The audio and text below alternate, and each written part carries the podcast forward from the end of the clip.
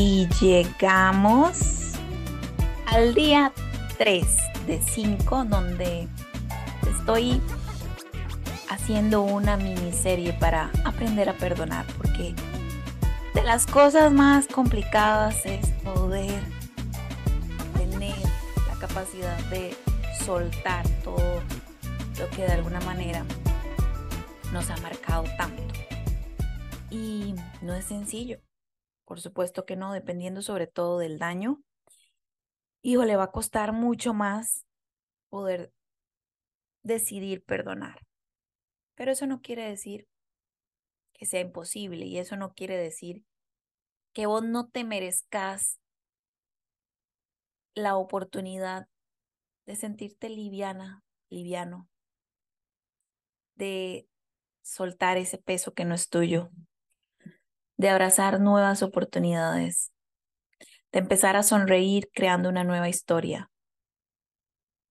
agradeciendo la que antecede a esta, porque fue la gran maestra. Entonces, en el día número 3, vamos a hablar de esos maestros de la vida que hay que perdonar. Y si ya has escuchado mis episodios anteriores, sabes que hay uno exclusivo donde hablo sobre los maestros de la vida. Y ellos son todos y cada uno de tus ex, todos y cada una de tus ex, novias, esposa, esposo, novio, casi algo. Entonces, incluso hasta esas relaciones prohibidas, ¿verdad? De alguna manera. Si llegaron a tu vida es porque vienen a enseñarte algo, porque son un gran maestro que necesitábamos para que nos enseñara algo que teníamos que trabajar en nosotras o en nosotros. Que nos venía a enseñar algo que estaba sin sanar, una herida que no habíamos cuidado, sino que habíamos tapado con muchas curitas, a lo mejor de forma ni siquiera consciente, porque con frecuencia las evadimos, las obviamos y tratamos de hacer como que no existen esas heridas. Pero los grandes maestros de la vida vienen a decirte, mm, no, fíjate que por aquí tenés algo que resolver y yo te lo voy a enseñar. Y la mayoría de las veces la, la enseñanza viene acompañada de mucho dolor y inició por una persona que para vos era muy importante porque si era tu pareja vino a, a llenar tu corazón en un momento de tu vida y tuvo que haber iniciado de alguna manera bonita la historia se convierte en una persona especial y, y en muchos casos se convierte tu vida esa persona. Que por supuesto eso no es lo más sano para nadie, pero la verdad y la realidad es que es así. Muchas de esas relaciones se convirtieron en todo para uno y vienen a enseñarte lo que pasa es que esas enseñanzas marcan muchas veces. Y marcan profundo e intenso. Y queda una cicatriz después de que eso se sana. Qué bueno, esa cicatriz te acompañará toda la vida y, y es un recordatorio de lo que pudiste definitivamente regenerar y de lo que pudiste curar al punto de que ya solo queda la cicatriz, que es un recordatorio, pero ya ese recordatorio ya no duele, ya está de alguna manera superado. Pero ¿cómo llegar a eso? Bueno, perdonando, ¿verdad? Es importantísimo perdonar. Aprender a recibir la enseñanza que venía a darte este maestro de la vida o esta maestra de la vida y soltar el dolor por medio del perdón. Entonces, cuando lo hablamos así, se puede sentir razonable, pero cuando ya lo aterrizamos a la realidad y te, te digo, bueno, lo importante después de ese divorcio que estás atravesando es que tengas la capacidad de perdonar a tu ex, que te fuera infiel, que te engañara, que te traicionara. Entonces, claro, ahí es donde vos decís cómo yo voy a perdonar, que se fuera con ella o que se fuera con él, que no le importara nuestra familia, que no le importara el dolor de nuestros hijos, que no le importara que yo solamente he vivido para ella o para él, y que se fuera y haga como si nada hubiera pasado y esté feliz de la vida con otra persona, mientras yo veo como las paredes de mi casa se me caen encima y el corazón se me hizo pedazos. Y cada vez que mis hijos me preguntan, mami, ¿dónde está papi? O papi, ¿dónde está mami? Yo no sé qué responderles. Y lo único que hago es llorar y llenarme de rencor y llenarme de resentimiento y querer decirle de todo, pero ni siquiera puedo porque me tiene bloqueado, me tiene bloqueado. Como no le importa el dolor de mis hijos. Entonces ahí es donde ese escenario podrías estarme diciendo, Carla, ¿cómo lo perdono? ¿Cómo la perdono? Y en definitiva te entiendo y te reconozco todo ese dolor. Tienes toda la razón de sentirte como te estás sintiendo. Tienes toda la razón de estar abrazando ese dolor vivo en este momento. Y es cierto, no hay como entender las decisiones de tu ex. Y es cierto, parece no ser justo lo que está sucediendo. Lo que pasa es que yo aquí quiero que te plantees si vale la pena seguir llenando tu corazón de dolor que va creciendo y se va convirtiendo en un rencor, que crece y se convierte en un resentimiento y que crece y se convierte en odio. ¿Vos crees que eso merece la pena vivirse? Sentirse así. ¿Vos crees que llenarte de impotencia, de odio, de venganza, vas a poder darles paz a tus hijos, estabilidad a tus hijos? Porque en la medida en que vos no, podrá, no puedas controlar tus emociones, gestionarlas de manera correcta, en los lugares correctos, con las personas correctas, quienes se van a ver realmente afectados van a ser tus hijos, porque no solo está el dolor de no ver a papá o de no ver a mamá en casa, sino que el que se quedó en casa pasa encerrado llorando, me regaña constantemente por el dolor que siente, aunque yo siendo niño no lo entiendo. Y mi casa de pronto se volvió un caos, mi mamá no es mi mamá, ya mi papá no es mi papá, porque estas personas que estoy viendo en mi casa están completamente ausentes, llorando, compensando su dolor con muchas distracciones, incluso algunas dañinas. Y entonces yo, siendo niño, tengo que tratar de entender qué está pasando, por qué la vida cambió tanto y siento una inseguridad absoluta, un miedo y un terror absoluto, porque las personas que deberían de estarme protegiendo, cuidando y dándome seguridad, están llorando en su rincón o en su escondite o en su, no sé, lugar al que yo no puedo acceder porque no me dejan. Entonces, ¿vos crees que esa es la vida que estos hijos, tus hijos, merecen? Yo creo que no. Y entonces podrías estar pensando justo en este momento, pero qué injusto es, Carla, que yo si tenga que velar por la estabilidad de mis hijos cuando yo no hice nada, solo amar a esta persona, solo velar por mis hijos. Y resulta que tengo que tratar de no solo repararme yo, sino que reparar el dolor que tienen mis hijos por culpa de esta persona que se fue.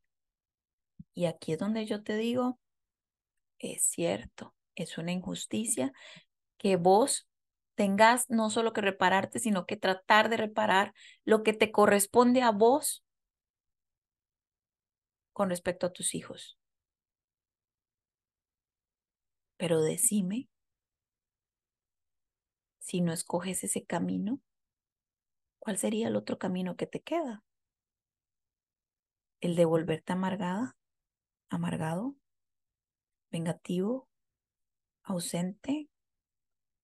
y empezar a crear un ambiente insano e inseguro para tus hijos, que eso va a repercutir a la larga o a la corta en rebeldía, en adicciones, en drogas, en muchas cosas que los niños adolescentes al llegar a una edad donde no saben ni quién son porque están en ese proceso de descubrimiento, afloran todas sus inseguridades.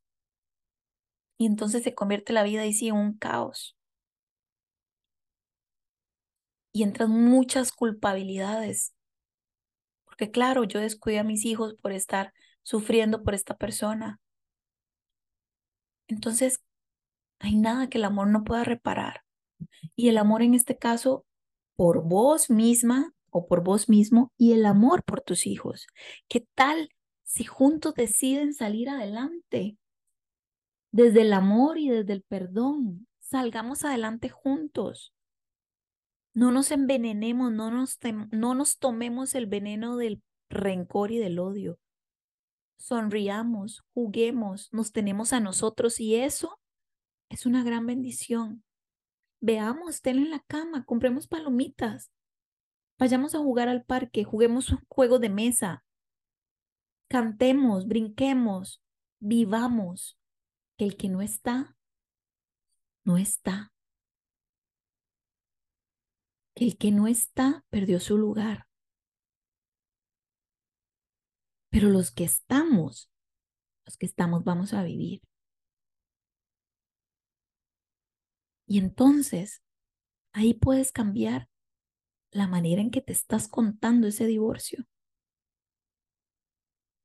Y por supuesto, no voy a decirte que no van a llegar esos momentos donde después de jugar y quedar agotada o agotado vas a decir, pucha, cómo duele que no estuviera él aquí o ella aquí.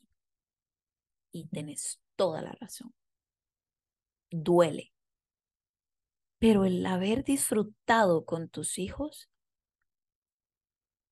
cambia el sentimiento y empiezas a decirte, bueno, sí, duele, pero me estoy demostrando que yo puedo con ellos. Y soy bendecida o soy bendecido porque yo sí estoy jugando con ellos, porque yo sí los estoy viendo reír, porque yo sí estoy tratando de reparar su corazoncito. Y ellos me terminan reparando a mí también. Entonces ahí te va cambiando la perspectiva y en la medida en que vas practicando esto en tu vida, llega un momento en que ya no hace falta la persona que se fue. Ya no hace falta. Lamentablemente para esa persona, ya no hace falta en nuestra vida. Y todo lo que pude hacer desde mi, desde mi control lo hice para crear una vida bonita a partir de su ausencia. Esa vida bonita me la otorgó el poder de perdonar. Porque hoy veo a mis hijos libres de resentimientos, seguros de sí mismos y felices. Y ojalá hayan podido reparar con el tiempo la relación de ellos con su padre o madre que se fue. Ojalá, porque eso es un bien para ellos, independientemente de lo que haya pasado conmigo. Que ellos iban a necesitar toda la vida a su papá o a su mamá. Yo no, como, como esposa o esposo que se fue, ya no lo necesito. Porque aprendí a disfrutar de mi compañía con los que estaban. Y los que no, dejaron de hacer falta. O cómo perdonar que te haya vuelto a ser infiel después de que le diste la oportunidad de reparar su daño. Bueno, aceptando la realidad, quisiste creer en su cambio. Lo hiciste con la mejor intención. Lo que pasa es que hay personas que no interiorizan y concientizan su daño provocado y al no hacerlo no hay un arrepentimiento genuino y entonces no hay cambio real. Entonces el problema no es tuyo, el problema es de esa persona que no tiene la capacidad de cambiar, sino que sigue repitiendo su patrón de infidelidad. Y a vos no te corresponde cambiarlo. Te corresponde aceptar que esta persona que elegiste no está disponible de forma afectiva y responsable, o sea, y que sea también responsable, no está. Entonces, tengo que dejar ir. Tengo que soltar porque entiendo que yo no puedo volver a confiar en esta persona porque no me genera seguridad, porque no me genera confianza. Y no voy a hacerme mi vida cuadritos convirtiéndome en un policía de esta pareja solo para tratar de asegurarme que no me va a volver a fallar. No. Porque estaría dejando de vivir tu vida para vivir al, al acecho de qué hace o qué no hace para no volver a pasar por ese momento de traición. ¿Y quién te asegura que aunque, que aunque te convertas en policía no te va a volver a ser infiel? Porque cuando, recordá, te lo repito, cuando no hay arrepentimiento, no hay cambio. Entonces, cuando te tocó vivir un divorcio, una separación, cuando te terminaron, cuando simplemente se fueron y no te dijeron por qué, ni cómo, ni nada, simplemente te dejaron. Yo quiero que empieces a entender algo. Lo ideal sería que hubieran tenido responsabilidad afectiva y te dejaran saber qué fue lo que pasó. Eso sería lo ideal. Lo que es cierto es que hay personas que no tienen esas capacidades de afrontar, de dar la cara, de evitar un daño de esa magnitud. Y que al final es cobardía muchas veces. Y otras es que no les importa, les da igual. Entonces, si te tocó una persona así, el camino más saludable para llegar al perdón es la aceptación y es acepto que esta persona no estaba siendo responsable a nivel afectivo, no tiene esa capacidad, se fue sin dar ninguna razón y yo tengo que asumir esa realidad. Porque el problema no es mío, el problema es de esa persona. Entonces yo no es que tengo que cambiar algo en mí, no es que esa persona es así.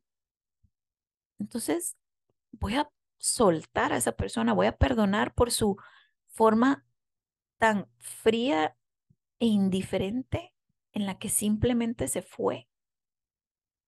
Porque entiendo que no es algo que tenga que ver conmigo. Es algo en esa persona que lo hace comportarse así. Y que no es mi trabajo tratar de ni de entender, ni de justificar, ni de perdonar. Es simplemente soltar a esa persona porque no es alguien que yo vaya a poder cambiar. Entonces, lo que está en mi poder es decidir, ok, ¿qué hago con esta realidad, con este dolor? Ok, me siento realmente herida. ¿Qué hago? ¿Por dónde empiezo? ¿Cuál es el camino? Bueno, el camino es, voy a tener que aprender a perdonar a esta persona. Aprender a, a perdonar cómo se comportó conmigo. Aprender a perdonar cómo me trató. Primero de bien y luego se desapareció. Porque entiendo que eso es algo que forma parte de esa persona. Entonces, yo no tengo cómo modificarlo. Y eso me lleva a decir, ok, lo acepto, lo perdono y continúo porque no, no puedo hacer nada más. Puedo también llenarme de dolor y desesperación y tratar de perseguirlo y tratar de que me dé una explicación, obligarlo, eh, hacer todo lo que yo pueda, volverme una persona insistente y desesperada que lo único que voy a conseguir es verme muy mal. Entonces, tras de que me hizo daño, como me trató y se fue, no voy a ponerme en una posición donde yo me vea desesperada o desesperado. Porque entonces eso sería también entregarle mi dignidad. Y eso no es negociable. Entonces yo con dignidad asumo esta realidad, que esta persona no está en la capacidad de amar y que no tiene la capacidad de ser sincera o de ser sincero.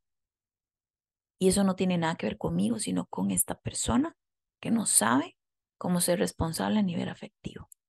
Y tampoco soy yo, ni maestra, ni maestro, ni psicólogo, ni psicóloga, para enseñarle a él o a ella cómo hacerlo.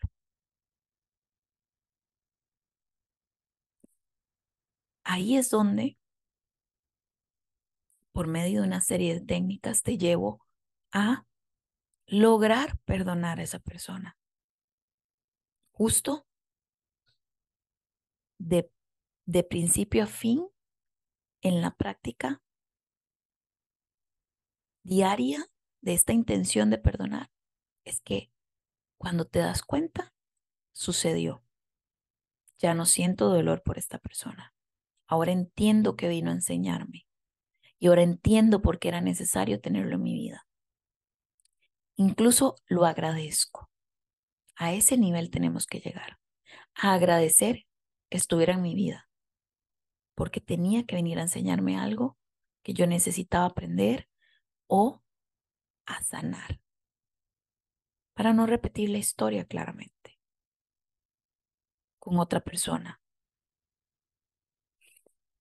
Y esto es parte de lo que por dos horas y quince minutos tengo en el entrenamiento del perdón completamente disponible para vos. Es una charla de un entrenamiento grabada que vos vas a poder repetir las veces que sean necesarias para poder hacer el proceso del perdón.